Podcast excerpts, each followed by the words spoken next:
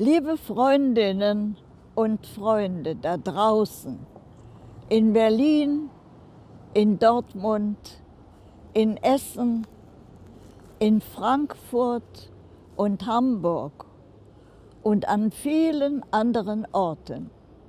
Ich grüße euch. Heinrich Heine liebe ich für diese wunderbaren Zeilen. Lesen wollte ich die unter dem Heine-Denkmal hier in Hamburg. Eine Baustelle verhinderte das. Wir sind nun zu Lessing gegangen, dem großen Aufklärer und Verfasser von Nathan der Weise.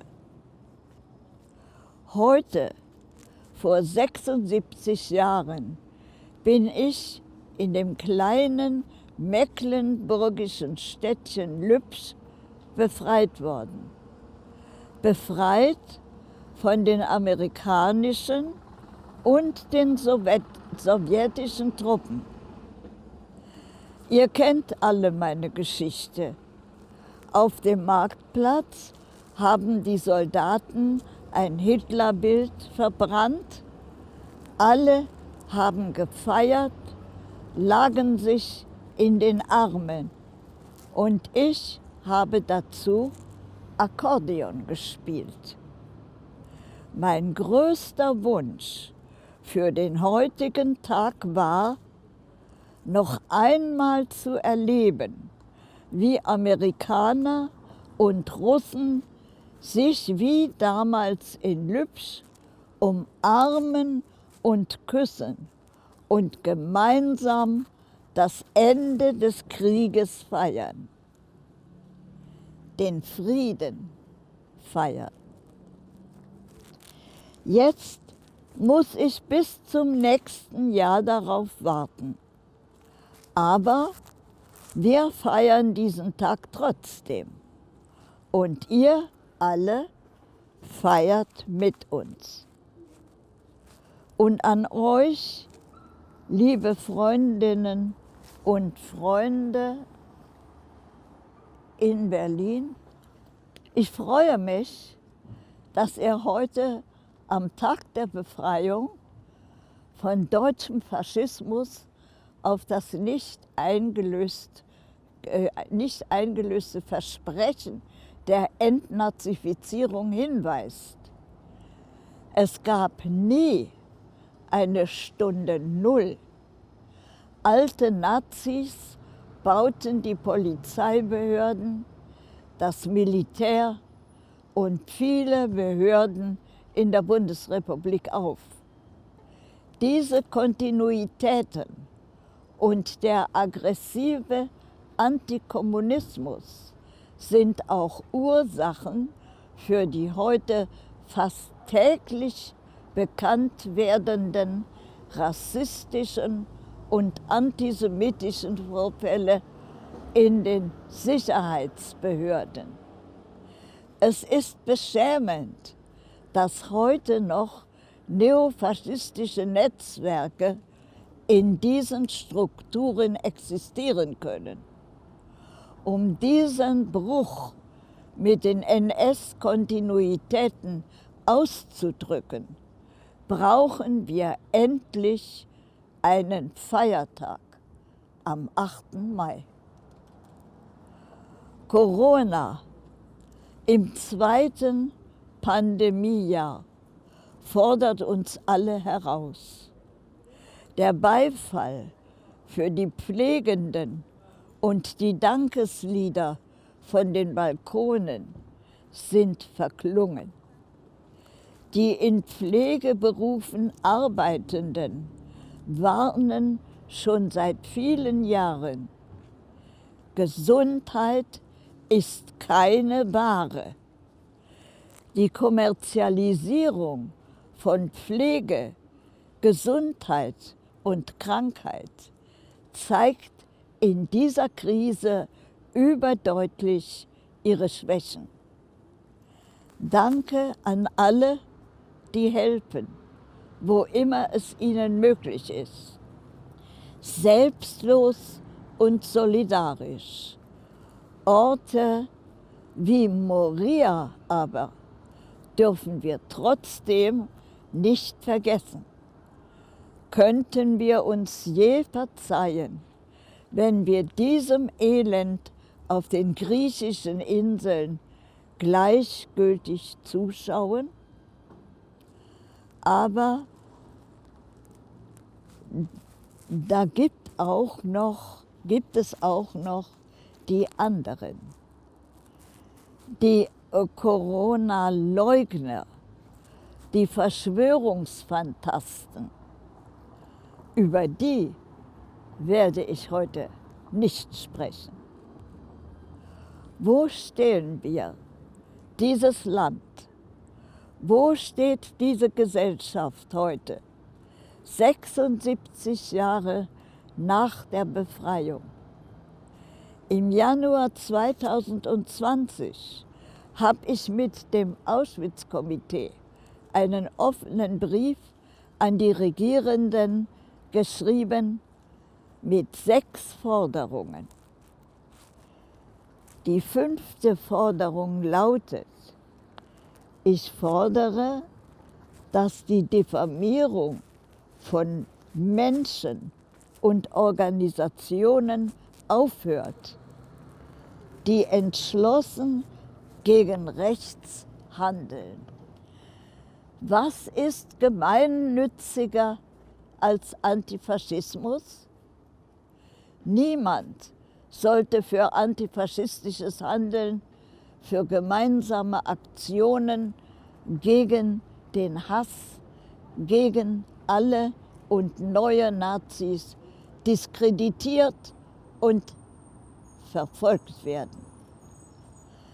Ich bin ja inzwischen fast ein Jahrhundertmensch. Als ich zehn Jahre alt war, haben Bertolt Brecht und Hans Eisler im Exil geschrieben. Vorwärts und nicht vergessen, worin unsere Stärke besteht. Beim Hungern und beim Essen vorwärts und nicht vergessen, die Solidarität.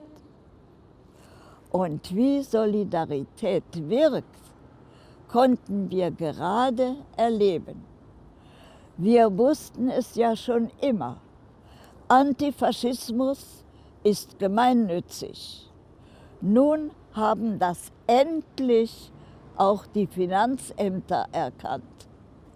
Altmodisches Briefeschreiben hat gewirkt. Ich hatte an den Finanzminister Olaf Scholz geschrieben. Erkämpft ist das durch viele, viele Menschen guten Willens, gemeinsam und solidarisch. Der größte und ältesten antifaschistischen Vereinigung, der VVN-BDA, wurde ihre Gemeinnützigkeit jetzt behördlich bestätigt. Und sie geht gestärkt aus dieser Auseinandersetzung hervor.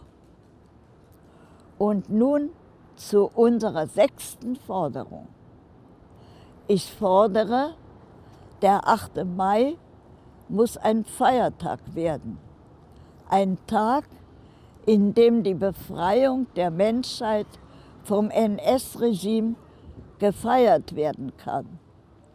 Das ist überfällig seit sieben Jahrzehnten und hilft vielleicht endlich zu begreifen, dass der 8. Mai 1945 der Tag der Befreiung war, der Niederschlagung des NS-Regimes. Am 8. Mai wäre dann Gelegenheit, über die großen Hoffnungen der Menschheit nachzudenken. Über Freiheit, Gleichheit, Brüderlichkeit und Schwesterlichkeit. Das Echo darauf war gewaltig. Begeisterung und Kritik allenthalben. Dann initiierten die vielen und die VVN, VVN BDA Petitionen, übergaben viele tausend zustimmende Unterschriften an den Bundestag. Die Sammlung geht immer noch weiter. Der 8. Mai ist in vielen Ländern Europas längst ein Feiertag. In Deutschland wird vom Tag der Niederlage gesprochen. Das sei kein Tag zum Feiern. Kritiker sollten aber einfach mal darüber nachdenken, wie wir heute leben würden, wenn die Nazis den Krieg damals gewonnen hätten. Der 8. Mai ist ein Tag der Hoffnung, ein Tag des Nachdenkens. Und wir sollten das Grundgesetz feiern, das in seinem Verständnis von Freiheit, Demokratie und Menschenwürde ein klarer Gegenentwurf zur NS-Herrschaft ist, die am 8. Mai 1945 endete. Der 8. Mai muss ein Feiertag werden. Arbeiten wir daran. Baustellen überall. Nach dem anhaltenden Konflikt um die ehemalige Hamburger Gestapo-Zentrale Stadthaus soll auch jetzt ein neuer Erinnerungsort, der an die Deportationen von Juden und Jüdinnen, Roma und Sinti und anderen politischen Verfolgten gemeinsam erinnern soll, nun in ein Gebäude einziehen, in dem ein NS-belasteter Konzern seinen Sitz haben soll. Wir sagen Nein und fordern die Auflösung der Verträge. Schon wieder droht ein Projekt in Private-Public Partnership zu scheitern. Erinnerung ist nicht privatisierbar.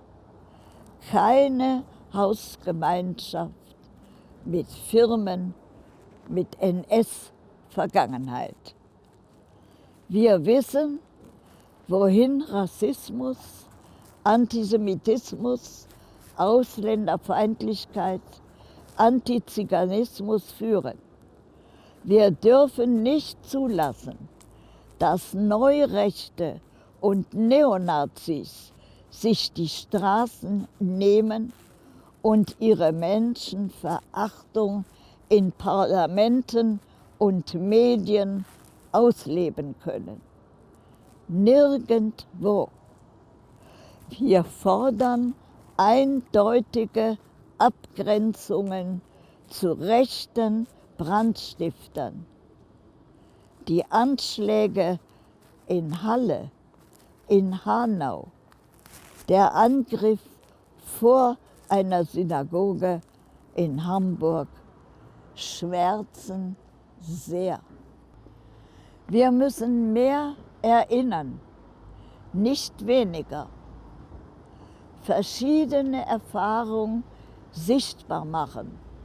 Das koloniale Erbe des Deutschen Reichs, die Thematisierung von Polizeigewalt durch die Black Lives Matter Bewegung in der postmigrantischen Gesellschaft fordern, von Rassismus Betroffene nicht nur Sichtbarkeit in der Gegenwart, sondern auch für Vergangenes.